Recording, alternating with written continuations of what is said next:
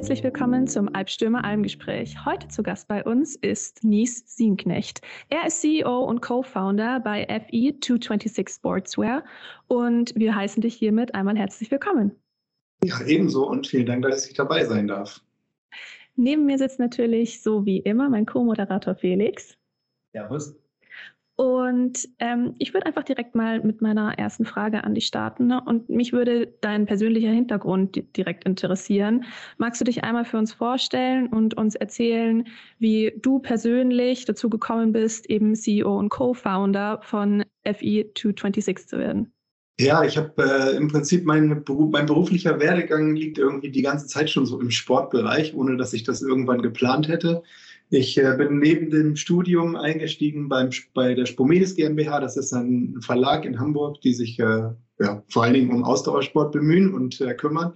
Äh, der, das größte Magazin daran ist äh, das Magazin Triathlon. Und da habe ich, wie gesagt, neben dem Studium angefangen zu arbeiten und äh, bin da so alle Stufen durchgangen, von äh, Eventmanager bis Chefredakteur die letzten Jahre. Ich war elf Jahre bei dem Verlag, habe damit halt mit äh, dem Triathlonsport an sich und auch allem, was da so mit zusammenhängt, einfach ja alles mitgenommen. Also meine Aufgabe war ja zu wissen, was in diesem Sport passiert und zwar sowohl im Profi- als auch Age-Grouper-Bereich, als auch, äh, und das war das, was ich hier maßgeblich damit aufgebaut habe, im Testbereich. Das heißt, ich habe Bekleidung, Fahrräder, Reifen, alles Mögliche getestet äh, im, im, eigenen Einsatz. Ich habe selber äh, recht intensiv Triathlon gemacht ähm, und bis zum Windkanal und irgendwelchen Testständen, was jetzt Reifen, Rollwiderstand und sowas angeht. Insofern habe ich da relativ viel Erfahrung aus der journalistischen Sicht gesammelt. Dann bin ich, weil ich das Gefühl hatte, ich wollte wieder was lernen. Ich lerne sehr gerne und ähm, war irgendwann nach elf Jahren an so einem Punkt, wo ich das Gefühl hatte, so für mich gibt es da jetzt nicht mehr so viel zu lernen. Ich kann noch mal ein bisschen was Neues dazu tun. Zum Beispiel, ihr wisst, wie gut das mittlerweile läuft, Podcast oder so. Das war damals noch kein so großes Thema. Mittlerweile machen die Ex-Kollegen sowas auch sehr erfolgreich. Aber ähm, ja, für, für mich war das so das Gefühl, ich, ich möchte noch mal richtig was lernen. Und dann hatte die Fahrradfirma Canyon schon mehrfach bei mir angeklopft, äh, über die ich halt in Kontakt gekommen war, über die ganzen Tests und äh, neue Produktlaunches und so weiter. Und da bin ich dann als äh, Brandmanager eingestiegen und hatte die Verantwortung für den Straßenradsport, Triathlon und Cyclocross als Global Brand Manager heißt das, glaube ich, auf Neudeutsch. So, ähm, dafür sind wir als Familie, beziehungsweise damals waren wir zwei, meine jetzige Frau und ich sind wir nach Koblenz gezogen. Dort ist auch unser ältester Sohn geboren. Ähm, wir sind aber mit dem Ort irgendwie nie richtig warm geworden. Also Koblenz war es für uns einfach nicht. Wir sind beides so Nordlichter. Irgendwie hm, hat mich das selbst gewundert, weil ich gedacht hätte, ich kann mich überall ganz gut zurechtfinden.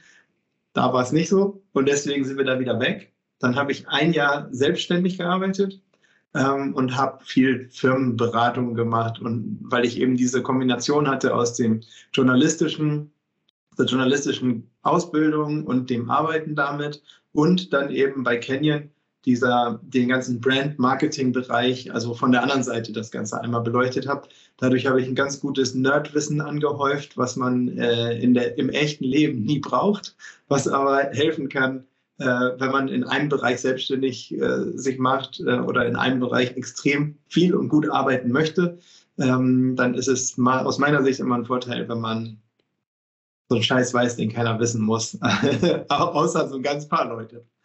Und äh, konnte da meine Kontakte gut nutzen und bin damals auch mit Morten Sonnergaard in Kontakt gekommen, der gerade FE226 gegründet hatte und habe ihn da erstmal extern beraten bin dann aber 2018 voll in die Firma eingestiegen. Und äh, ja, das ist das, was ich jetzt mache. Nicht mehr selbstständig, sondern voll verantwortlich für eine Bekleidungsmarke im Ausdauersport.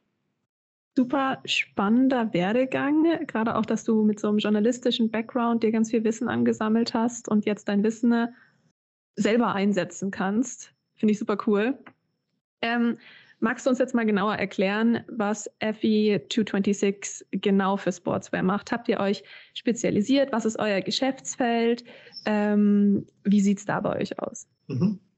also spezialisiert haben wir uns am Anfang ganz klar auf den Triathlon. Das steckt auch im Namen. Ich glaube, dazu kommen wir noch. Ähm, wir haben mit dem Triathlon angefangen, weil wir uns da am besten auskannten. So. Und hatten immer die Idee, wenn wir einen Triathlon-Anzug entwickeln können, also ein Bekleidungsstück, was in drei Sportarten richtig gut funktioniert, äh, und in drei so unterschiedlichen, wie das wird komplett nass und muss sich im Wasser schnell bewegen lassen, also darf kaum Wasserwiderstand haben, ähm, muss dann super schnell trocknen, damit man nicht nass auf dem Fahrrad sitzt, ähm, muss aerodynamisch ja, so gut sein wie möglichst kein anderer Anzug oder zumindest halt ganz an der Spitze, denn die Aerodynamik macht auf dem Fahrrad den, den größten Teil des zu überwindenden Widerstandes aus und davon macht die Aerodynamik wiederum irgendwie bis zu 80 Prozent aus.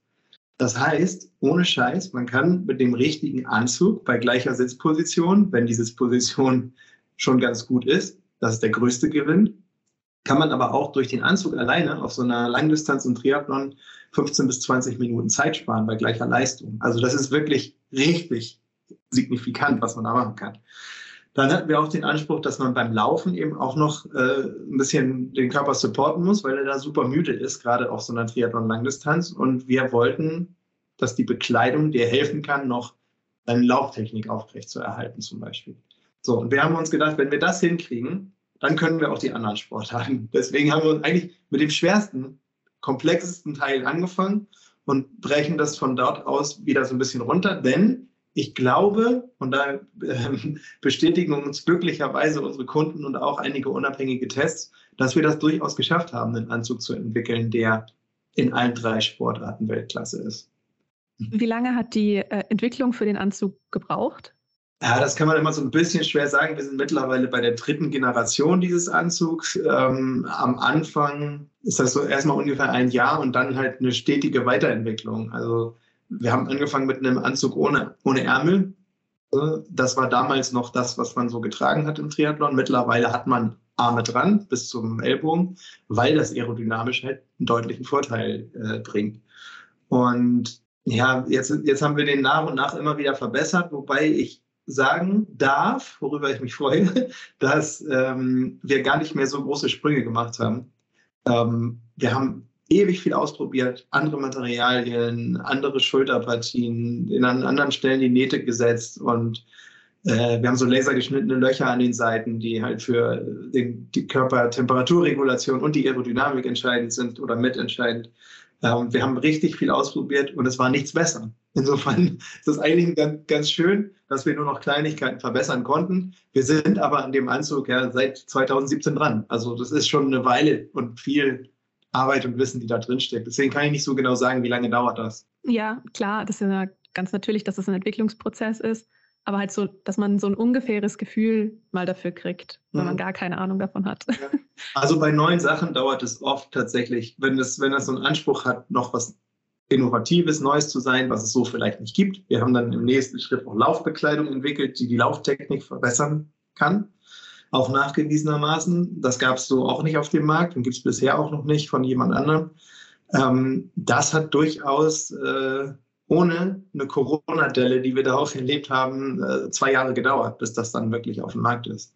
Man muss ja viel testen, ausprobieren, verschiedene Stoffe. Gerade wenn, da geht es um Kompressionsstärken und wie man die zusammenbringt und wo man was vernäht, teilweise unter Vorspannung. Ähm, und das muss halt genau passen, damit du den Effekt erzielen kannst, den du haben möchtest. Und das dauert. Und dann ist es in der, zumindest für uns als mini kleine Marke, die auch bewusst keine großen Stückzahlen macht, ähm, ist es natürlich auch immer so ein Produktionsprozess, der ein bisschen dauert. Man muss den richtigen Partner finden und äh, steht dann hinten an, hinter den Großen, die ganz viel machen. Und da kann es auch mal ein bisschen dauern. Mhm. Wie testet ihr die Stoffe? Also testet ihr die sowohl im Labor als auch mit Triathleten oder auch selber eben, wenn ihr aus der Branche kommt? Mhm. Ja, also äh, grundsätzlich sind, beziehen wir unsere Stoffe nur aus Europa, produzieren auch ausschließlich in Europa und ähm, haben da einige Partner äh, in verschiedenen äh, Ländern, mit denen wir halt Stoffe, von denen wir Stoffe kaufen oder mit denen wir Stoffe entwickeln. Also der Aeroforce-Anzug, den ich angesprochen habe, der Triathlon-Anzug, das ist ein patentierter Stoff, der ist mit einer französischen Firma zusammen entwickelt. Ähm, da steckt dann sehr, sehr viel Arbeit dran. Bei einem Laufshirt wissen wir genau, was wir haben wollen. Und oft ähm, sind die Stoffe, bevor sie auf den Markt gehen, von den Herstellern der Stoffe schon im Labor getestet. Mhm. Wenn nicht, dann machen wir das. Bei einem Anzug haben wir ähm, zum Beispiel halt Windkanaltests oder auf der Bahn noch Tests gemacht, eigene Tests mit Profi-Triathleten, uns selbst und Amateuren, die dann im Wasser einfach den Anzug wirklich, keine Ahnung, 10 mal 100 Meter schwimmen mit dem Anzug und ohne und mit einem extra Schwimmanzug, um das dann vergleichen zu können. Und ähm, dann kommt natürlich viel Praxiserfahrung dazu. Also wir selber müssen die Sachen natürlich und tun das auch richtig, richtig viel testen und ausprobieren, ob da die Nähte an der richtigen Stelle sitzen, ob es Scheuerstellen gibt, ob die das halten, was wir davon versprechen. Ähm, das ist ein langwieriger Prozess, ähm, ja, der ein bisschen dauert. Mhm. Jetzt hast du ja vorher auch schon den Markennamen angesprochen, den außergewöhnlichen. Wir geben ganz ehrlich zu, dass wir durch den Markennamen auf euch aufmerksam geworden sind. FE ist ja das Kürzel für Eisen. Ähm, magst du uns mal erklären, wie genau der Markenname entstanden ist und was das Ganze mit Eisen zu tun hat? Ja, also genau. FE26 ist das chemische Symbol für Eisen. 226 Kilometer hat der Triathlon Langdistanz, wenn man alle Kilometer addiert. Also 3,8 Schwimmen, 180 Radfahren und Marathon. Ähm, und 26,2 Meilen hat ein Marathon. Äh, 22,6. So. äh, das heißt, was in dem Namen drinsteckt, ist natürlich viel dieser Ausdauersport und der Bezug zum Eisen kommt über Ironman, was die Triathlon-Langdistanz ist.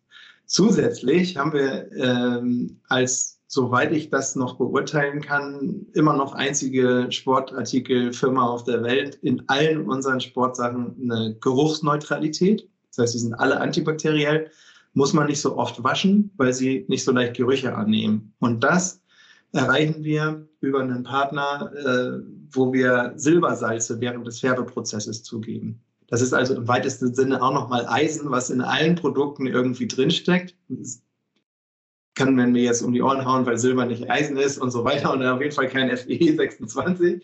Ähm, aber das soll so ein bisschen symbolisieren, wo wir herkommen ähm, und ja, und was auch so in den Produkten drinsteckt einfach. Also dieses Know-how aus dem Triathlon, dieses extreme, wir wollen Produkte machen, die dir helfen, deine eigenen äh, Grenzen zu sprengen. Mhm. Wie lange habt ihr gebraucht, um auf den Markennamen zu kommen? Weil es klingt so naheliegend, aber doch ein bisschen komplex. Boah, kann ich gar nicht so genau sagen. Das ist ja immer ein Prozess, der irgendwie passiert. Also wir sind beide, Morten und ich, so Nerds, die, die sowas gerne mögen und diese Brand-Geschichte irgendwie im Hinterkopf haben. Ähm, wie lange das am Ende gedauert hat, weiß ich nicht genau. Wir haben dazu noch einen Slogan, der gerade im Triathlon gut funktioniert. Das ist Be Iron und auch Hashtag. Und da ist natürlich sei Eisen und sei Eisern und sowas auch noch mal ganz ordentlich mit drin. Und in dieser Kombination hat es einfach irgendwann so Klick, okay, das kann es sein. Mhm. Cool. Ähm, du hast vorher. Dass ihr darauf aufmerksam geworden seid. Wie ist das passiert? Das würde ich gerne hören. ja, ich finde das manchmal ganz spannend, wenn man so, so, du liest den Markennamen und weißt erstmal nicht so recht, was es damit auf sich hat. Und dann, wenn man so ein bisschen tiefer in die Materie reinschaut, macht es halt total viel Sinn. Und das hat so ein bisschen unsere Aufmerksamkeit einfach als Agentur selbst ja. ja geweckt. Und hinzu kommt, dass wir immer auf der Suche nach äh, bisschen versteckteren, kleineren Alternativen zu den Big Playern sind ja. und suchen eigentlich immer Marken, die man nicht so kennt, äh, bisschen um vorzustecken, einmal privat, aber auch einfach als Agentur interessiert uns das immer unheimlich. Ja. Wer dann noch so am Markt rumschwirrt, sozusagen. Da haben Sie gut zu tun, da schwirrt ja einiges rum. ja, aber deswegen muss man sich ja so ein bisschen die Gems rauspicken. Oder bin ich aber geehrt, dass ich dabei sein darf heute. Ja, wir freuen uns, dass du da bist. Ähm, ich habe tatsächlich noch eine andere Frage, weil du hast es ja vorher noch mal angesprochen, dass man eure Kleidungsstücke nicht so oft waschen muss und dass die Kleidungsstücke deswegen klimafreundlicher sind als vielleicht andere Sportklamotten. Ähm, wie funktioniert das? Weil äh, ich würde sagen, wenn ich jetzt halt einen Ironman laufe oder einen Triathlon laufe, dass ich dann schon gerne meine Sportklamotte wasche. ich spiele darauf an, ich habe es schon ein bisschen gesehen auf eurer Webseite, aber du darfst es natürlich gerne selber einmal erklären. Ja, also klar, wenn ich jetzt einen Marathon gelaufen bin mit den Sachen oder gerade einen Ironman gemacht habe und äh, ich flüster das, aber man lässt dann auch einfach mal laufen, dann würde ich den Anzug auch hinterher auswaschen. So. Uns geht es ja in erster Linie um die Trainingsbekleidung, die man, die man halt in, im täglichen Einsatz hat. Und die halten nicht so lange. So ein Triathlon-Anzug, den ziehst du ja im Rennen an und vielleicht noch zwei, dreimal beim Training, um dich daran zu gewöhnen und was auszuprobieren und so. Bei der Trainingsbekleidung ist es uns deswegen wichtig, weil es Studien gibt von, von der EU, ähm, dass der ökologische Fußabdruck bei Sportbekleidung zu 50 bis 70 Prozent nach dem Kauf passiert. Das hängt natürlich ein bisschen davon ab, wo man produziert. Wenn du halt in Fernost produzierst und billig produzierst, ist der Abdruck schon ziemlich groß, ähm, der in der Produktion passiert. Aber wir haben uns ja selbst so Produktdogmen auferlegt, wo wir sagen, wir wollen nicht so arbeiten wie der Großteil der Sportindustrie. Damit können wir auf die Fresse fallen. Das ist uns aber einfach echt wichtig. Und wenn wir damit aufs Maul fallen, dann tun wir das einfach sehenden Auges. Ähm, anders wollen wir nicht arbeiten. Das halten wir für falsch. Also für uns ist das der falsche Weg. Und in, in diesem Produktdokument steht drin, dass alle unsere Bekleidung nicht nur in Europa produziert sein muss und auch die Stoffe nur aus Europa kommen und fair und auch sozial nachhaltig, ähm, sondern auch, dass die geruchsneutral ist. Und da sehen wir einen riesen Vorteil, weil dieses weniger Waschen einfach in, mehrerlei, in mehreren Hinsichten gut funktioniert. Also wenn du Sachen weniger wäscht, dann gehen sie nicht so schnell kaputt. Weil wenn ich jetzt nochmal aushole zu meinen alten Tagen als äh, Tester für ein Triathlon-Magazin, was haben wir gemacht mit Klamotten, wenn, wenn wir einfach sehen wollten, wie haltbar sind die? Dann kommen die in die Waschmaschine, weil die Waschmaschine alles kaputt kriegt. So, und da hat, hat ja jeder mittlerweile zum Glück schon mal von Mikroplastik und so weiter gehört. Das heißt, je häufiger du was wäscht, desto poröser wird das Grundmaterial, desto mehr Mikroplastik geht raus, umso schneller geht die Klamotte kaputt, wird weggeschmissen und ist damit auch, also Recycling gibt es bei Bekleidung noch nicht in der Größenordnung, wie es schön wäre. Ähm, ja, je, je schneller du was wegschmeißt, desto größer ist der Fußabdruck. Je öfter du was wäscht, desto mehr Wasser geht versaut wieder zurück, weil noch Waschmittel drin, ähm, desto mehr Wasser wird verbraucht und so weiter. Deswegen haben wir uns einfach darauf konzentriert, ähm, mit einem vernünftigen Verfahren, Silber ist nicht gut für die Umwelt, aber unterm Strich ist es deutlich besser, wenn die Sachen weniger gewaschen werden. Und deswegen erzählen wir das auch so oft, weil wir ja selber keinen Einfluss mehr darauf haben, was äh, Kundinnen mit den Klamotten machen, nachdem sie die gekauft haben. Ähm, deswegen kommen wir immer wieder mit Train More, Wash Less. Ähm, du kannst die Sachen wirklich, duschen tut man ja meistens nach dem Sport, äh, einfach mit unter die Dusche nehmen, auswaschen, nicht doll ausbringen, weil es dann eben wieder kleine Risse geben kann in, in den Fasern, ähm, sondern einfach zum Trocknen aufhängen. Und ich selber ziehe die Sachen zehnmal an, wenn ich sie immer auswasche.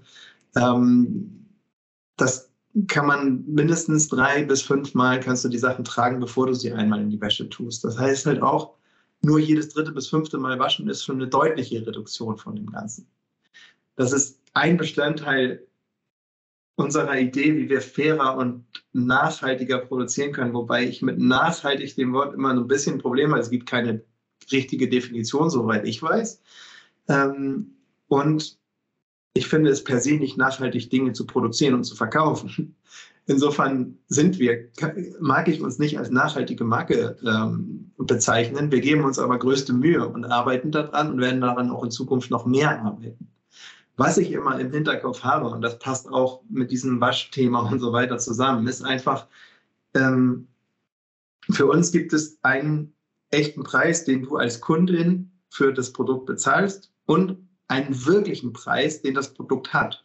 Und wenn man da alles mit reinrechnet, das ganze Waschen, das, den, den Transport von sonst wo, möglicherweise äh, Menschen schlecht bezahlt bei der Produktion oder mit Giftstoffen in Kontakt gekommen, giftige Färbemittel, Chemikalien, die da verwendet werden, kurze Haltbarkeit, viel waschen, schnell wegschmeißen, nur aus modischen Aspekten gekauft, weil diese Saison gerade äh, Grapefruit Dingsbums-Color angesagt ist, nächstes Jahr aber nicht mehr, also haue ich das Ding wieder in die Tonne. Ähm, dann ist der Preis tatsächlich, den nenne ich jetzt mal Gesellschaftspreis, ja? weil den alle zusammen bezahlen. Wir alle bezahlen dafür, dass das Grundwasser verseucht ist. Wir alle zahlen am Ende dafür, dass viel weggeworfen wird und nicht recycelt werden kann. Das muss verbrannt werden. Dann, dann haben wir ja, mit, allen, mit allem, was da noch mit dranhängt oder viel Mikroplastik im Meer, was wir mit, mittlerweile ja echt äh, zu recht großen Mengen jeder von uns zu sich nimmt, jeden Tag übers Essen.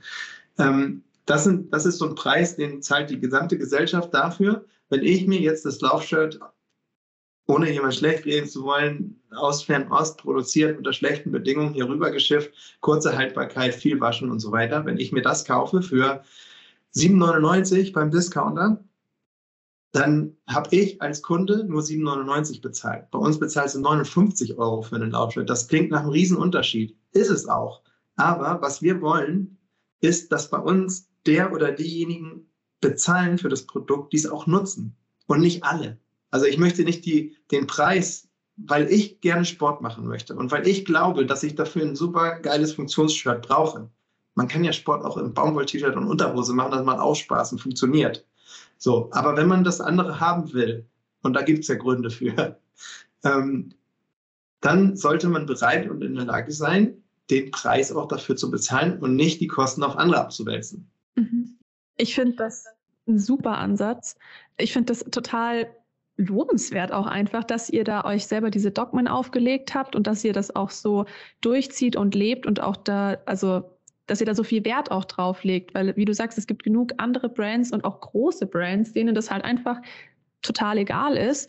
Und gerade als kleine Brand auch zu sagen, ja, wir, wir wollen das unbedingt und wir wollen nicht unbedingt nachhaltig sein, weil wir uns so nicht definieren, aber wir schauen, dass wir alles dafür geben, dass, dass unsere Produkte nach dem Kauf so umweltschonend wie möglich sind und auch der Kunde davon viel mehr hat auf lange Dauer, dass der gut seinen Sport machen kann, dass dieses Produkt halt einfach generell länger hält und da macht dann der Preis auch gar nicht mehr den großen Unterschied, also nicht im Kauf mehr den Unterschied, weil du hast halt auf lange Sicht halt viel mehr davon, als wenn du dir jetzt so ein billiges T-Shirt kaufst.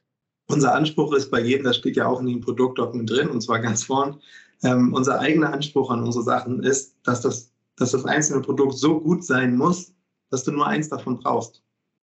Das heißt, die, die Idee muss sein, dass du nicht zehn Laufshirts hast, weil drei davon irgendwie nicht gut passen, weil der Schnitt nicht gut ist, eins irgendwie die ganze Zeit kratzt und dann ziehst du es auch nicht wirklich an ähm, und die anderen, weil das ja jedes Mal stinkt, wenn du einmal gelaufen bist und davon, dass, du, dass der Kleiderschrank nicht überläuft, weil wie gesagt, ich würde uns gerne als nachhaltige Marke bezeichnen und ich sehe uns auch als eine von den Marken, die da wirklich Wert drauf legen. Aber es ist nicht nachhaltig, was zu produzieren und was zu kaufen. Das heißt, das Wichtigste, was wir alle zusammen tun müssen, ist weniger produzieren, weniger kaufen, weniger wegschmeißen. So, und das ist, der, das ist der Kern von dem Ganzen. Und, und wenn man von da ausgeht, dann sind wir halt so weit, dass wir sagen, das muss so gut sein, dass du eben nur dieses eine Laufshirt brauchst. Vielleicht kaufst du es dir in zwei Farben, ähm, weil du dann doch mal gerne den Wechsel haben möchtest. Unsere Designs sind ja alle sehr zurückhaltend. Das hat auch den Grund, dass es einfach in fünf Jahren, so lange sollen die Sachen mindestens halten, äh, auch noch nicht aus der Mode aussieht. Dann ist es jetzt vielleicht nicht das hipste Zeug, aber es soll immer gut aussehen und es soll halt auch langfristig gut aussehen, sodass man sich damit wohlfühlt, das auch dann noch zu tragen. Äh, und wenn die Qualität das hergibt, ich habe ich hab immer noch unser, unseren allerersten Entwurf von einem Laufshirt, das, äh, da sind zwei Flecken drauf, weil ich beim Hausbau irgendwie das anhatte. Aber ansonsten ist das noch fast genauso gut wie am Anfang. So, damit kann ich immer noch super funktionell in der Gegend rumrennen. Und das ist der Anspruch. Deswegen ähm, ja, haben wir uns diese, diese Dogmen auch auferlegt, weil wir da ja alles andere eben für nicht, für nicht richtig halten. Ne? Ähm, ob das von Erfolg gekrönt sein wird, das kann ich ehrlich gesagt noch nicht sagen. Also entweder ist der Markt dafür bereit, man muss ja auch tatsächlich in der Lage sein, 59 Euro für einen Laufshirt zu bezahlen. Und selbst wenn man sagt, okay, dann habe ich halt nur zwei, ähm, dann und nicht zehn, dann ist der Preis immer noch für das eine erstmal hoch und das muss man auch aufbringen können, so den Preis. Ne? Aber wie gesagt, ich habe einfach das ganz klare Gefühl und mein Gewissen sagt mir, dass ich das nicht auf andere abwälzen darf. Genauso wie ich es falsch finde, billig Fleisch zu kaufen, ähm, da zahlt auch die gesamte Gesellschaft für, allein schon bei der Subvention, dass es überhaupt so billig sein darf. Äh, also wir zahlen auch nicht den Preis dafür, den es kostet. Und ähm, es geht hier um ein Hobby. So, dann finde ich es irgendwie richtig, da das nicht zu subventionieren und nicht andere dafür bezahlen zu lassen. Schätzt ihr denn, dass der Großteil eurer Kunden genau deshalb FE226 Sportswear kauft, weil ihr diesen Ansatz habt und weil es auch Kunden sind, die weniger, aber dafür sehr hoch, äh, sehr qualitativ hochwertige Shirts haben möchten? Ähm, ich hoffe, dass das in Zukunft so sein wird. Ich glaube, dass es im Moment noch nicht so ist, weil wir das nicht von Anfang an nach vorne gestellt haben. Eben aus diesem Grund, dass es sich für mich auch und für Morten immer falsch angefühlt hat, zu sagen Nachhaltigkeit, Nachhaltigkeit, Nachhaltigkeit, ähm, wenn es per se das nicht so komplett ist. Ähm, jetzt über unsere Dogmen, die haben wir uns ja erst relativ frisch so, also wir, wir arbeiten schon immer danach, aber dass wir die nach außen kommunizieren und dass wir ganz klar sagen, das ist die Marke und dafür stehen wir. Ähm, das ist noch nicht so lange her. Das ist auch ein bisschen ein Produkt der, der Pandemiezeit. Ähm, vorher waren wir einfach sehr viel bekannter für Technologie, hochwertige Bekleidung, zurückgehaltenes Design ähm, ich glaube, dass die Leute bisher die Sachen gekauft haben, also weil der Air Force Anzug Windkanaltestiger ist und so und so viel weit schneller als der zweitschnellste und ähm, eher aus Performancegründen. Mhm. Aber ich hoffe sehr, und wir hatten bisher auch die Bekleidung, vor allen Dingen die Bekleidung, die in dem Bereich eine Rolle spielt, also diesen Anzug zum Beispiel oder äh, ja, das, das dazugehörige andere Material fürs Training. Aber ich hoffe, dass wir in Zukunft mehr Kunden haben, die, die sich das deswegen angucken und die auch nur dann kaufen, denn da steht ganz oben bei uns, please don't buy unless you really need it. Also wir sagen den Leuten im ersten Moment, kauf das bitte nicht, wenn du es nicht wirklich brauchst. Ich hoffe, dass wir davon mehr Kunden haben, die sich wirklich Gedanken machen und das ist jetzt Geschäft, aus Geschäftsmanager Sicht Selbstmord, aber wenn ein Kunde noch was hat, ein Laufshirt, was noch gut funktioniert, dann bitte das erstmal fertig tragen. Also es ist, es ist brutal wir ehrlich. natürlich eine Marke ja. aufbauen, die funktioniert und wir, und wir sind nicht in dem, auf dem Niveau, wo das Geld abwirft für uns alle gerade. Ne? Wir sind privat finanziert, wir haben keine Investoren da drin.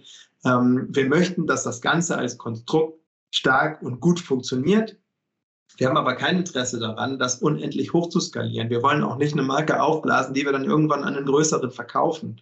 Es geht uns tatsächlich nicht um das Geld. Und wir haben ähm, einfach, ich hatte ja über meinen Werdegang schon gesprochen. Morten ähm, kommt aus dem Management Consulting oder also Firmenberatung. Äh, hat da eine große Firma in Dänemark mitgegründet und mitbesessen, Implement Consulting Group. Die sind äh, wirklich gut und groß und also irgendwie Karriere gemacht haben wir schon beide mal. Und jetzt geht es uns, vielleicht ist es eine Midlife-Crisis oder sowas, aber es geht uns beiden darum, was aufzubauen, was irgendwie, ich sag's mal so, es ist eine dänische Firma. Ich sitze ja in Hamburg und, und bin Deutscher und arbeite von hier, aber der Firmensitz ist in Dänemark. Und im Vergleich zu, den, zu uns Deutschen sehe ich bei den Dänen immer eher den Wunsch, das Richtige zu tun. Die sind, da sind die sehr viel stärker von getrieben, als wir hier hierzulande sind. Deutschland empfinde ich immer äh, aus meiner alten Punkrocker-Sicht eher als, ähm, okay, das, das, ist, das steht mir aber zu, das darf ich dann also auch tun. Oder äh, wenn ich was darf, dann habe ich aber auch recht. Ähm, und in Dänemark geht es einfach mehr darum, das Richtige zu tun. Und das Richtige im Sinne von für alle das Richtige. Deswegen sind die auch im Bereich erneuerbare äh, Energien viel weiter. Deswegen wird da viel mehr Fahrrad gefahren, werden die Autos aus den Innenstädten nicht verbannt. Aber es, wird so, es macht so wenig Spaß, da mit dem Auto zu fahren und so viel mit dem Fahrrad zu fahren, dass man es einfach macht. So, und ähm, das ist so der Weg, der uns im Hinterkopf irgendwie rumschwirrt. Also wir wollen eine Marke aufbauen und wir wollen was, was Gutes tun, was das Richtige tun irgendwie. Mhm. Ja. das ist auch ein Prozess. Also da sind wir längst nicht so, dass ich sage, okay, hier, hier sind wir und wir machen alles richtig. Wir lernen und wir lernen uns selber ja auch evolutionary, also evolutionär, nicht Revolution, weil wir nicht sagen, alle anderen sind doof, wir wissen es besser, sondern wir wollen das evolutionieren im Sinne von, die, von dieser ganzen Evolution. Also da passiert irgendwas Kleines, es gibt erstmal nur so eine Amöbel und daraus wächst dann irgendwann was, äh, ja, was, was viel größer ist. Aber das ist ein Prozess und da entwickelt sich die ganze Zeit was. Wir werden uns auch die ganze Zeit weiterentwickeln, so ticken wir. Und wenn nicht, dann sagt uns Bescheid. Jetzt hast du diese unglaublich starke Botschaft oder ihr habt diese unglaublich starke Botschaft. Jetzt würde mich interessieren, wie geht ihr die Vermarktung eurer Produkte an? Wie übermittelt ihr diese Botschaft, weil ihr ja nicht nur das Produkt vermarktet, so wie du es gerade sagst, sondern auch die ganze Storyline drumherum. Ähm, wie seid ihr die Vermarktung eurer Produkte bis dato angegangen? Ähm, auch das ist so ein, so ein Prozess im Wachstum. Äh, wir haben am Anfang sind wir auch über Sponsoring zum Beispiel im Triathlon-Profi-Bereich gegangen, sodass wir Athleten hatten, die die Sachen gezeigt, getragen haben, über ihre Social-Media-Kanäle weiter verbreitet. Wir haben mal ausprobiert ein bisschen, was Influencer angeht. Sehr, sehr, sehr gering haben wir damit gearbeitet, aber hatten nur ein paar Leute, denen wir einfach gesagt, auch aufgrund einer Instagram-Reichweite gesagt haben, probier doch das mal aus. So. Davon sind wir wieder von beiden Themen tatsächlich ziemlich abgerückt, weil wir einfach nicht gesehen haben, dass es für uns funktioniert. Ähm, wir haben Marketingbudget in Anzeigen gesteckt, in den Magazinen, die so in, in dem Bereich sich irgendwie, ja, die da gut funktionieren. Ähm, auch da können wir nicht sagen, dass es sich sofort irgendwie oder auch mittelfristig doll auszahlt. Ähm, mittlerweile wir, wir sind auf Messen unterwegs und dann sind dann tatsächlich, äh, stehen da Morten und ich am Messestand die ganze Zeit. Also man kann wirklich auch mit, mit uns da direkt reden. Ähm, das ist ehrlich gesagt das, was für uns am besten funktioniert, sobald wir mit jemandem sprechen. Mhm. Ähm, und mittlerweile haben wir eine Agentur, die sich auch ein bisschen um Google Ads und solche Geschichten kümmert. Da sind wir aber noch relativ am Anfang. Ähm, und es ist für uns immer so ein bisschen der Spagat zwischen, ja, was ich eben gesagt hatte, das Richtige tun und Marketing. Weil wir mhm. wollen natürlich, dass wir müssen ja auch genug Leute haben, die bereit sind, weniger zu kaufen, seltener zu kaufen. Das ist ja eigentlich geschäftsschädigend, was wir sagen. Mit kauf das nicht, behalte es lange, wasch es nicht so lange, dann hält es länger, sieht auch in fünf Jahren noch gut aus kannst, also musst du erst in fünf Jahren bei uns wieder einkaufen. Selbst für bei den treuen Kunden. Das heißt, wir brauchen schon irgendwie einen gewissen Kundenstamm, damit das Ganze profitabel oder wenigstens bei Plus, Minus irgendwie rauskommt. Ähm, ist noch ein bisschen so ein innerer Kampf, weil auf der einen Seite wollen wir das, auf der anderen Seite wollen wir nicht mit Sales-Aktionen hier und da und so ähm, Fist in your face aufmerksam machen, so doll es geht. Mhm. Hm, wie ist die Gewichtung zwischen Online- und Offline-Marketing für euch? Jetzt hast du es ja gerade schon so ein bisschen ja. durchscheinen lassen, aber ein bisschen ähm, genauer will ich es doch wissen. also wir sind auch, wir sind ja nicht nur äh, Direct to Consumer, sondern wir verkaufen ja auch über Händler und Shops und da ist es dann halt sehr, das sind zwei, zwei Richtungen, ja. Den Einzelhandel können wir mit ganz anderen Sachen unterstützen als äh, im Internet jetzt zu versuchen, bei unserem eigenen Shop neue Kunden zu gewinnen. Also das, da muss man schon sehen, dass, dass das zwei verschiedene Stränge sind. Wenn ich jetzt nur online wäre, dann würde ich sagen, da muss ganz, ganz viel Budget genau da drauf. Einfach so viele Leute wie möglich zu erreichen mit der Botschaft, mit Produkten, mit dem Besonderen. So immer wieder raufhauen. Ähm, Im Einzelhandel ist es eher sowas, wie kann man, wie kann man die Botschaft rüberbringen, ohne das lange zu erklären. Das heißt, wir haben sowas wie äh, Hangtags, die man von Hoteltüren kennt, die da vorne, wo dann drauf bitte nicht putzen oder bitte doch putzen oder so. Ähm, das haben wir für unsere Einzelhändler, die das einfach zum Produkt hängen können. Und da steht dann drauf, äh, hat den und den Schnitt, riecht nicht, hm, so, damit man dieses, diese Geschichte dahinter irgendwie schnell erklären kann. Ähm, also das, das ist unterschiedlich. Im Moment würde ich sagen, von unserem Budget sind 70 Prozent online. Mhm. Interessante Gewichtung, aber ist ja, also macht ja auch total Sinn. Wir ähm, haben jetzt alle, nur noch kurz zu der Gewichtung. Wir haben jetzt, jetzt auch gerade eine Situation erlebt durch Corona, ähm, wo der Einzelhandel irgendwie ziemlich durchgeschüttelt wird und wurde, wurde und wird und vielleicht auch noch mehr werden wird. Also es ist so in dem Bereich, wo wir verkaufen, das sind halt kleinere Einzelhändler ähm, im Rad- oder im Laufbereich. So, die haben sich, die haben am Anfang war alles zu und es ging gar nichts und die dachten, sie gehen vor die Hunde. Dann haben sie Laufschuhe verkauft wie nichts, nichts Gutes. Fahrräder kriegst du fast gar keine mehr. Ähm, also die sind in manchen Bereichen richtig stark gewachsen, im Bekleidungsbereich überhaupt nicht. So, und dann haben wir auch Online-Händler wie Fahrrad.de, Brüggelmann, äh, Bikestar, also Bike24, relativ große Portale, ähm, die ja auch Internetstores steckt dahinter. Das ist eine Firma, die sich darauf spezialisiert. Die, da ist alles automatisiert. Die bestellen nach, wenn der Computer sagt, jetzt brauchen wir davon wieder und so. Ähm, das, ich kann im Moment einfach nicht so genau sagen. Wir haben auch mit denen mal was gemacht, wo wir Newsletter direkt irgendwo mit bezahlen, wo man sich quasi reinkauft, ne? dass man da noch anders auf der Website erscheint oder gezeigt wird.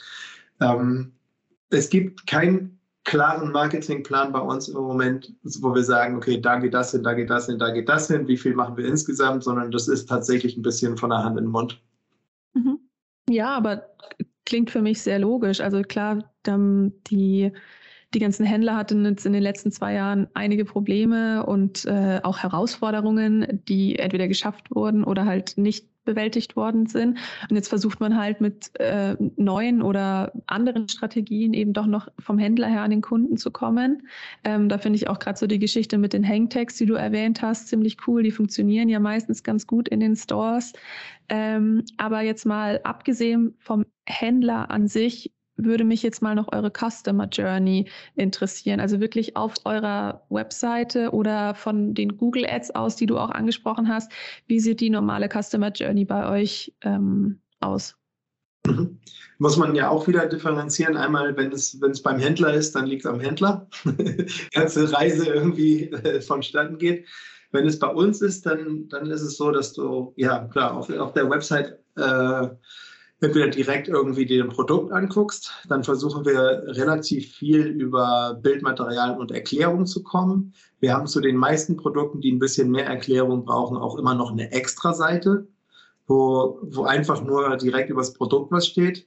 Teilweise, das ist relativ neu, das werden wir in Zukunft vielleicht noch ein bisschen mehr machen, äh, tatsächlich sogar so ein bisschen Hintergrund ähm, wo man hört, warum ist dieses Shirt jetzt Midnight Blue, was bedeutet die Farbe, wo kommt die Inspiration her, weil das von einem Album von Alice in Chains, alte Grunge-Band, der Sänger ist an Drogen gestorben, dann haben sie ein Album gemacht, was halt Black Gives Way to Blue heißt und so. Also, dass wir noch ein bisschen, bisschen mehr mitgeben, ein bisschen Hintergrundinfo, wie wir zu irgendwelchen Inspirationen und Ideen kommen. Ähm, wenn du bei uns gekauft hast, was in einem normalen Verkaufsprozess oder Kaufsprozess läuft, wie man ihn von Shopify und Co. halt kennt. Ähm, dann kommt bei uns immer noch dazu, was viele Kunden sehr gerne mögen. Äh, das können wir machen, weil wir so klein sind. Äh, Lone, das ist Mortens Frau, die kümmert sich bei uns. Wir sind drei Leute, die die Marke mhm. machen. Äh, sie kümmert sich bei uns um die Kunden, um den Versand und so weiter. Und wir haben bei jedem Kunden ein kleines Aufkleberset dazu und eine handgeschriebene Karte wo immer drin steht, vielen Dank, dass du hier einkaufst oder viel Spaß, viel Erfolg, sei so schnell wie noch nie, was auch immer es da halt braucht. Ähm, also wir geben, wir packen wirklich selber ein und geben auch noch was mit, was uns wichtig ist. So, weil es, es ist ein teureres Produkt, es ist ein Herzblutprodukt und nicht nur für uns, sondern auch für die Kundinnen. Und da wollen wir nah dran sein und noch ein bisschen mehr mitgeben. Dann haben wir bei den Kernprodukten ähm, auch automatisierte E-Mails, die hinterher noch kommen. Also so drei, vier Tage nachdem du bestellt hast, den Bestellprozess abgeschlossen hast, kriegst du noch eine E-Mail, wo auch noch ein bisschen Mehrwert mitkommt. Zum Beispiel natürlich nochmal so Pflegetipps oder bei dem Triathlon-Anzug, wie ziehst du den wirklich an, damit er perfekt sitzt. Das Material dehnt sich noch, mach dir keine Sorgen, wenn da irgendwie weiße Streifen drauf sind, die gehen dann und dann weg. Das kommt da und davon.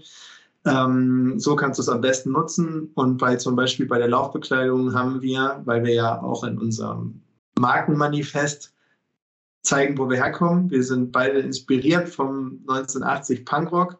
So, wir, wir hören die Musik, aber wir sind vor allen Dingen von dieser Attitüde einfach inspiriert, dieses Can-Do, machen und drauf los. Und wenn du Menschen fragst, sowohl bei Morten als auch mir, was macht diese, was macht diese beiden Typen aus, dann würden bei uns beiden die Leute, die uns wirklich kennen, sagen Sport und Musik. Das heißt, wir haben dieses Musikthema auch immer wieder drin. Wir haben Blogs, die heißen People We Admire, wo wir halt Leute vorstellen. Äh, also haben wir gerade erst angefangen. Es ist jetzt ein Blog online. Ich habe schon die nächsten Zusagen, über die ich mich sehr freue. Äh, die kommen dann demnächst. Aber mit Cecilia Buström, das ist die Sängerin von The Baboon Show, eine Punk Punkband aus Schweden, die ist Mutter, die ist Punkrock-Sängerin, sie läuft Marathon äh, und macht alle Wege irgendwie mit Fahrrad oder zu Fuß. Und diese Kombination ist was, was wir mitzeigen wollen. Was man in diesen automatisierten E-Mails noch zusätzlich kriegt, sind zum Beispiel Playlisten, um die Lauftechnik zu verbessern, also die Schrittfrequenz anzuheben. Da gibt es wissenschaftliche Studien und Untersuchungen dazu, dass 180 Schritte pro Minute halt das sind, was die guten Marathonläufer ungefähr machen. Halt manche machen 210, manche 160, aber so, es lohnt sich daran zu arbeiten, weil man damit einfach ein bisschen anders läuft. Und das ist zum Beispiel was, was unsere die Extra Mile, das ist die Laufbekleidung, die die Lauftechnik verbessern kann, äh, sehr befördert. Und dazu haben wir dann fünf, sechs, sieben verschiedene Playlisten, wo man sich aussuchen kann, okay, ich möchte der, mit der passenden Musik dazu laufen und mich langsam rantasten über so Intervalle, weil ein Lied eine geringere Frequenz hat, das nächste wieder auf 180, dann wieder weniger, wieder 180 oder einfach 180 BPM durch verschiedene Musik. Ähm, das ist das, was man bei uns noch dazu bekommt, sozusagen zum Produkt, wenn man bei uns direkt einkauft. Ich bin mir sicher, dass unsere Zuhörer genau merken, wie viel Herzblut da drin steckt in euren Produkten, wenn ihr so viele, so detaillierte und auch so passende Services zum Produktkauf drumherum mit anbietet. Das ist sehr lieb und ich, äh, ich hoffe das. Äh, ich, ich, merke auch, dass das, ähm, ja, manche Leute können damit nichts anfangen, natürlich nicht. Und für, für viele ist das Lärm, was wir da in den Playlisten haben. Aber äh, trotzdem ist es halt so, das sind wir. Und das ist wie du sagst, das, das ist unser Herzblut. Ne? Früher habe ich Kassettentapes aufgenommen und Mixtapes, was weiß ich. Und ich habe auch früher selber äh, viel Musik gemacht und äh, Morten hat auch zwei Gitarren zu Hause stehen. Also es ist jetzt wirklich so, das ist nichts, was wir uns ausdenken und oben draufsetzen. Das, das hat mit Marketing herzlich wenig zu tun, obwohl es natürlich als genau das funktioniert und auch soll. Aber das sind einfach wir. Und das ist ein Prozess gewesen in diesem Evolutionary. Wir haben angefangen mit der Marke und gesagt, wir sind Performance Couture. Also eigentlich schon eher, das ist Mode und das ist ganz viel Performance. Und es ist auch beides. Beides richtig. Aber das, was wirklich der Kern von dem Ganzen ist, das ist unser Manifest und diese Produktdogmen. Noch mehr sogar diese Dogmen. Ähm, das ist einfach, ja, das ist so der Kern von dem Ganzen. Und das ist, das sind unsere Herzen. So. Also ich bin ganz sprachlos davon, um ehrlich zu sein, dass ihr so viel wie Felix schon gesagt hat, um euer Produkt selber drumherum baut. Also ich habe ja gerade eigentlich nur nach der Customer Journey so gefragt, aber du hast halt nicht nur die Customer Journey wie manch andere Firmen, die ich jetzt halt im Vergleich mit euch als langweilig vielleicht betiteln würde, weil sie halt wirklich nur eine Website haben und dann kauft man bei denen und dann war's das. Nee, ihr habt euch ein ganzes Universum drumherum gebaut und ihr, also aus Marketing-Sicht, wie du sagst, ist es halt genial, weil du hast halt so viele Touchpoints mit deinem Kunden ne? ähm, und nutzt die halt irgendwie auch mehr oder weniger aus, auch wenn ihr darauf gar nicht hinaus wollt, auch wenn es eigentlich nur ihr seid. Und deswegen, also ich finde das super klasse. Ihr wollt es ja gar nicht als Marketing, sondern es seid halt ihr und ihr spiegelt euch halt total wieder in dieser Brand. Ich finde das fantastisch. Dankeschön. Ja, das ist, natürlich, das ist, ist, ich bin mir dessen bewusst, dass wir das nicht als Marketing machen, aber ich bin mir auch bewusst, dass genau das als Marketing natürlich funktioniert. Also ich selber würde mich davon angesprochen fühlen und ich wäre dann so ein Fanboy. So, Digga, ich kaufe nur noch das. So, natürlich wäre das schön und ist auch genau das, was wir natürlich auch mit wollen. Aber das ist nicht der, also ist nicht draufgesetzt. Das ist, ehr, das ist ehrlich und ernst gemeint. Und es macht mir verdammt viel Spaß, noch eine Playlist äh, zu entwerfen und die richtigen Lieder zu suchen und das selber auszuprobieren, während ich laufe und dann nochmal anzupassen und, und hinterher rauszugeben oder mit Menschen zusammenzuarbeiten, die, die auch mit Herzblut dabei sind. Wir haben jemanden, der, dem wir jetzt ein paar Klamotten gegeben haben, der macht Fotos davon und ist total stolz bei uns zu sein. Ich bin genauso stolz, dass jemand, der, der wirklich das einfach genau so lebt, jetzt gar nicht modelt für uns und nicht irgendwie dafür irgendwas, sondern das, das, so ein, das ist so richtig neben, äh, geben und nehmen und ja, aber beides gleich stark von beiden Seiten. Und das, dann macht es mir richtig Spaß. Also dann, dann fühlt es sich halt einfach an wie, wie ein Hobby. Ja, cool. Sehr cool. Sehr das macht sehr, sehr echt und sehr ehrlich.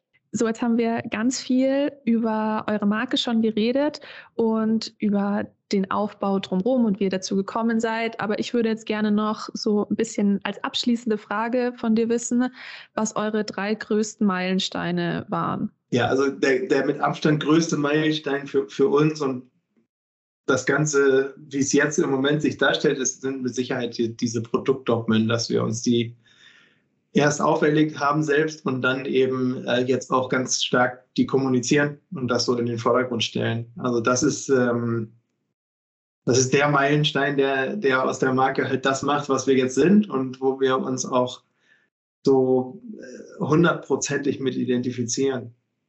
Ähm, davor würde ich sagen, hatten wir zwei so Meilensteine und das waren beides mal tatsächlich Sachen, die von außen gekommen sind. Einmal haben wir beim Rennradmagazin mit unserem Original Aeroforce Anzug so einen unabhängigen Windkanaltest gewonnen und zwar mit 9 Watt Vorsprung vor den beiden zweitbesten Anzügen und das waren Zeitfahranzüge, von der, die bei der Tour de France gefahren werden. Von Endura und BioRacer. Das sind beides echt richtig, richtig gute Marken. Und äh, da waren wir so mit so viel Vorsprung davor, dass die beim Magazin geschrieben haben, so äh, am Anfang konnten wir das Ergebnis nicht glauben und haben halt die Test, äh, den Test mehrfach wiederholt, sind aber immer wieder da rausgekommen. Und das Gute ist, dass ich äh, diesen Windkanal ganz gut kenne, weil wir da mit dem Triathlon-Magazin auch getestet haben und mit Canyon auch. Und ich weiß, wie die arbeiten. Ich kenne denjenigen, der das Ganze betreibt und kenne auch die Messungen und Messreihen im Hintergrund und weiß halt, dass das einfach richtig gut ist. Also wenn wir da wirklich so gut abschneiden, dann ist der Anzug auch so gut. Das war äh, für uns persönlich natürlich ein riesig gutes Gefühl. Ähm, aber da sehen, haben wir auch gesehen, dass wir anders wahrgenommen werden und ernster genommen werden. Ähm, damit einhergehend hatten wir auch einen Bahntest, so einen Aerobahntest mit Andy Böcherer, einem Triathlon-Profi, der auf Hawaii schon Top 5 war und äh, Europameister Ironman 73 und äh, zwei Ironman gewonnen hat auch in unseren Klamotten.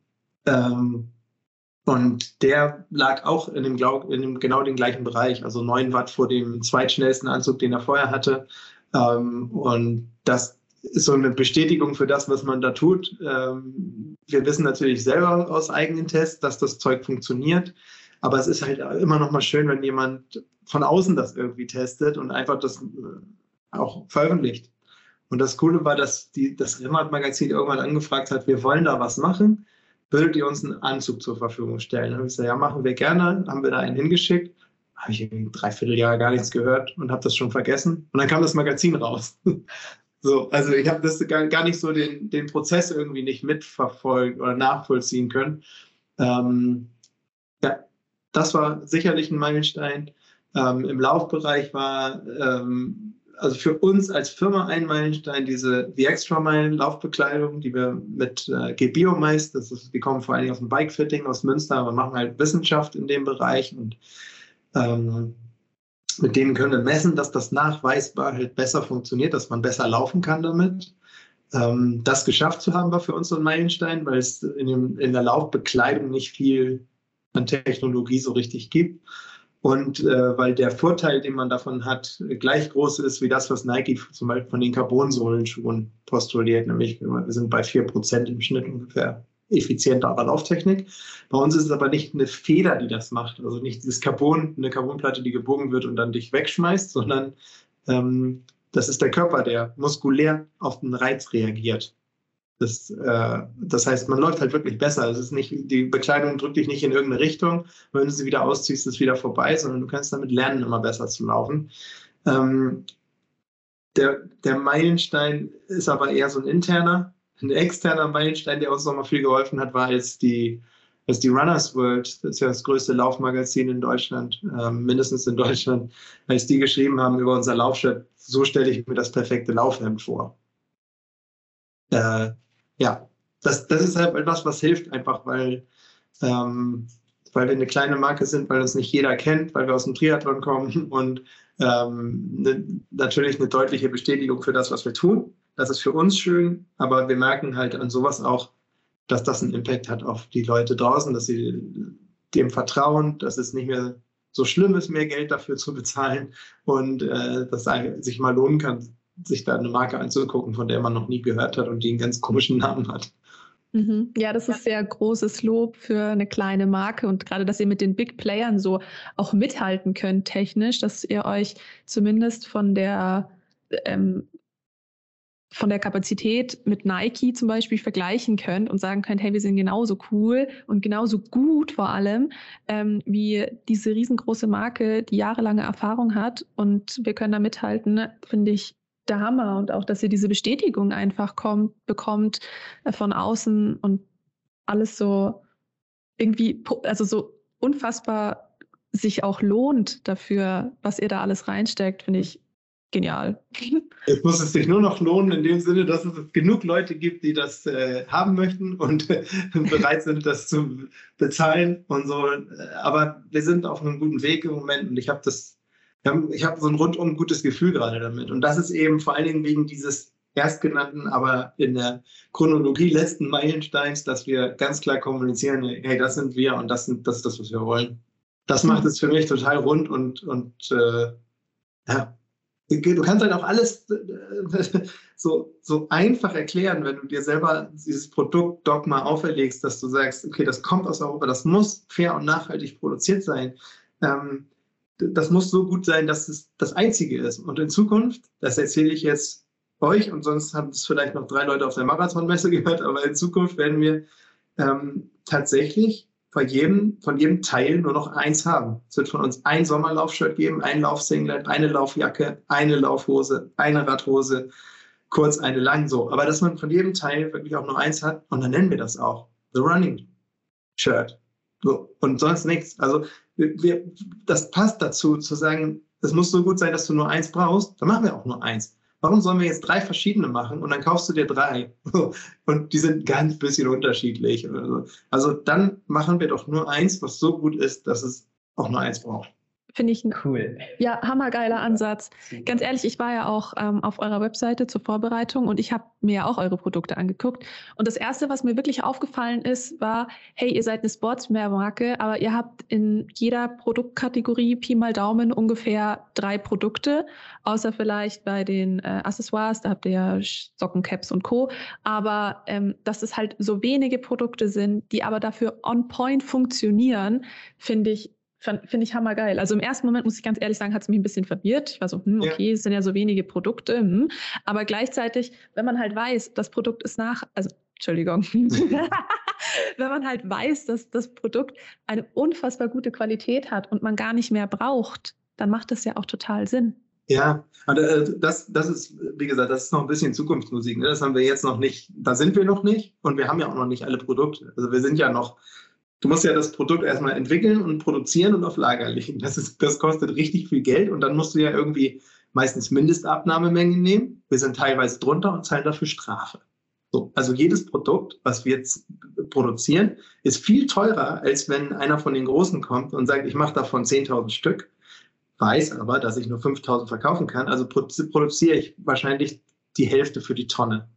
So, das gehen wir nicht mit. Das Problem ist, für uns wird das einzelne Produkt bis zu 20 Prozent teurer, als wenn wir 10.000 davon machen würden. Der Unterschied zwischen 5.000 und 10.000 zu produzieren ist manchmal nicht existent. Also bei 5 und 10 vielleicht schon, aber bei den ganz großen sind es ja noch ganz andere Mengen. Ähm, und, und da zahlst du dann halt für, keine Ahnung, 8 Millionen Teile weniger als für 6. So, und dann werden 8 gemacht. Aber man weiß dabei, dass du kein, dass, wenn du weißt, du verkaufst keine 8 Millionen, sondern nur sechs. Warum produzierst du dann nicht sechs? Weil acht günstiger ist. Aber das ist einfach scheiße. Das wird alles weggeschmissen oder äh, verbrannt oder äh, weiß der Geier was. Das ist so diese Überproduktion. Das ist das, was uns alle killt am Ende. Das können wir doch nicht guten Gewissens mitgehen. So, deswegen sind unsere Sachen teurer, aber ähm, oder unter anderem deswegen. So, aber alles andere ist irgendwie falsch. Das heißt, jetzt auch durch diese Produktdogmen, wir haben jetzt auch durch Corona und den Krieg und Rohstoffmangel und so weiter, unsere Produktionspreise sind jetzt plötzlich durch den Krieg um 14 Prozent gestiegen, teilweise über 20. Ähm, auch weil wir mit einem litauischen Partner produzieren und die Litauer noch zwei Fabriken haben, die denen gehören, eine in Belarus, eine in der Ukraine. Wir haben 2020 einen Teil der Produktion nach Belarus vergeben, als die Proteste gegen die in Anführungsstrichen Wahlen dort auf dem Höhepunkt waren. Ähm, und wir gesagt haben, so die, die, die normalen Menschen dort, die sollen auch irgendwie zu der, den dort angemessenen Löhnen fair bezahlt werden und Arbeit haben. Äh, haben wir einen Teil reingegeben. Dann hat sich die politische Lage halt dahin entwickelt, wo sie jetzt sitzt. Und wir haben letztes Jahr schon gesagt, so Belarus bitte nicht mehr, haben die Produktion in die Ukraine gegeben. Ich weiß jetzt nicht, ob das Wetter noch steht. Ähm, auf jeden Fall mussten wir jetzt auch mit unseren Partnern in Litauen, da werden auch die Steuern gezahlt, das heißt, in Belarus ist tatsächlich nur, das meiste ist wirklich bei den Arbeitern angekommen. Ähm, aber wir mussten jetzt die Sachen zurückbringen lassen nach Litauen und alles wurde in einer Fabrik gemacht und die arbeiten auch für die ganz Großen. Das heißt, die haben mega viel Aufwand gehabt. Und was man weltweit im Moment äh, sieht und sehen wird in Zukunft, ist, dass die, dass die Versandkosten extrem gestiegen, also Shippingkosten aus Fernost und so. Es ist für viele Firmen mittlerweile, zum Glück wahrscheinlich, so muss man sagen, äh, nicht mehr viel günstiger, ganz weit weg zu produzieren unter schlechteren Arbeitsbedingungen als in Europa. Dafür ballt sich dann natürlich alles hier und das ist für eine kleine Marke nicht so leicht, dann noch irgendwie den Spot zu kriegen, wo man noch was produzieren kann. Ähm, unterm Strich werden die Preise insgesamt noch steigen und auch unsere Sachen werden teurer werden. Das kann man, das muss man ganz ehrlich sagen. Und, äh, ich finde es schon nicht wenig, 60 Euro für ein Laufshirt zu bezahlen. In Zukunft sind es vielleicht sogar 75. So. Ähm, einfach weil es nicht mehr anders geht. So. Ähm, aber dadurch, dass wir uns so festgelegt haben mit dem, was wir da tun und machen wollen und wie wir es für richtig halten, finde ich das nicht schwer, das zu kommunizieren. Also es ist so, ja, dann kostet es 75, aber es ist trotzdem halt gut und fair und so nachhaltig, wie wir es im Moment können, äh, produziert. Und äh, dann ist das der Preis gerade. Wenn die Preise steigen, wir müssen teilweise was weitergeben. Jetzt im Moment machen wir es nicht, obwohl unsere Produktionskosten äh, halt eine ganze Ecke gestiegen sind. Also gleichen Umsatz weniger, weniger Verdienst jetzt daran. Aber in Zukunft, ja, können wir äh, eigentlich für uns fühlt sich das so an, wir können nur mit dem Anspruch arbeiten. Das muss so gut sein, dass es gut genug ist.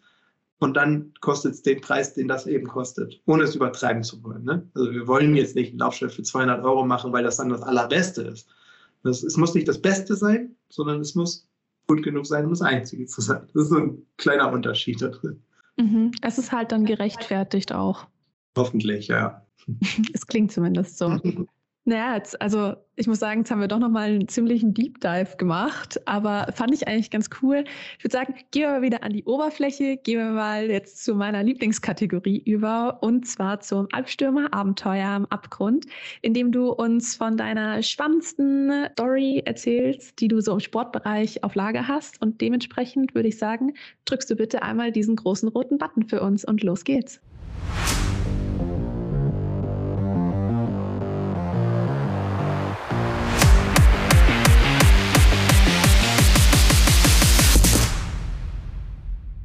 Boah, eine große Story. Ich kann das gar nicht so leicht fassen, weil ich über dieses, äh, über den Job im, im Triathlon, beim Triathlon-Magazin halt so viel erlebt habe. Ich war überall, ich war bei den Olympischen Spielen dabei, als Jan Frodeno gewonnen hat und auf Hawaii und in Australien und weiß der Geier wo. Und da erlebt man halt so viele Sachen. ähm, und da sind auch echt abgefahrene Dinge dabei. Ähm, ich versuche mal bei, bei zwei eigenen Sachen zu bleiben und eins ist so, äh, zeigt irgendwie, wo wo ich, wo ich herkomme. Ich habe mit dem Sport selber mit rund um die 20 angefangen. Also ich habe ich habe mir von dem Geld, was ich für den Führerschein gespart hatte, mein erstes Rennrad gekauft. Und seitdem habe ich den Ausdauersport irgendwie eher gemacht und den Führerschein dann 20 Jahre später erst. Ähm, und habe damals halt echt viel Musik gemacht. Und das ging auch so in Richtung Punkrock, Emo-Core, was weiß ich. Ähm, und ich weiß noch, dass ich bei meinem ersten Duathlon, den ich gemacht habe, oder das hieß Run and Bike, 500 Kilometer laufen, 40 Radfahren, 11 laufen oder so, waren auch Hamburger Meisterschaften. Und ich war echt aufgeregt. Wir hatten aber am Abend vorher haben wir noch ein Konzert gespielt. Und da war irgendwie gute Stimmung. Und ich hatte auch zwei oder drei Bier getrunken abends und bin echt spät ins Bett und war morgens richtig hing echt in den Seilen. Und habe aber trotzdem mich so, so, irgendwie auf dieses Rennen gefreut und konzentriert drauf und ähm, bin dann losgeflitzt. Das war echt windig, war nach dem ersten Lauf gut dabei, aufs Rad gestiegen, äh, dann bin ich losgefahren und habe das aber nicht realisiert, dass das so eine, dass der Wind günstig stand und bin losgefahren, guck auf den Tacho, irgendwie über 50 die ganze Zeit. Also, Alter, das kann doch nicht sein, wie du hier fliegst. War halt auch mit Wettkämpfen nicht erfahren. Einmal rechts abgebogen in den Gegenwind und dann war es nur noch 20 km/h oder 25. Unterm Strich ähm, habe ich da echt gelitten und habe auch den Abend vorher gemerkt. Ähm, bin aber echt gut durchgekommen und habe also, die Hamburger Meisterschaften gewonnen und das Rennen irgendwie auch relativ schnell gemacht. Ich weiß nicht, wo ich gelandet bin, fünfter Gesamt oder so.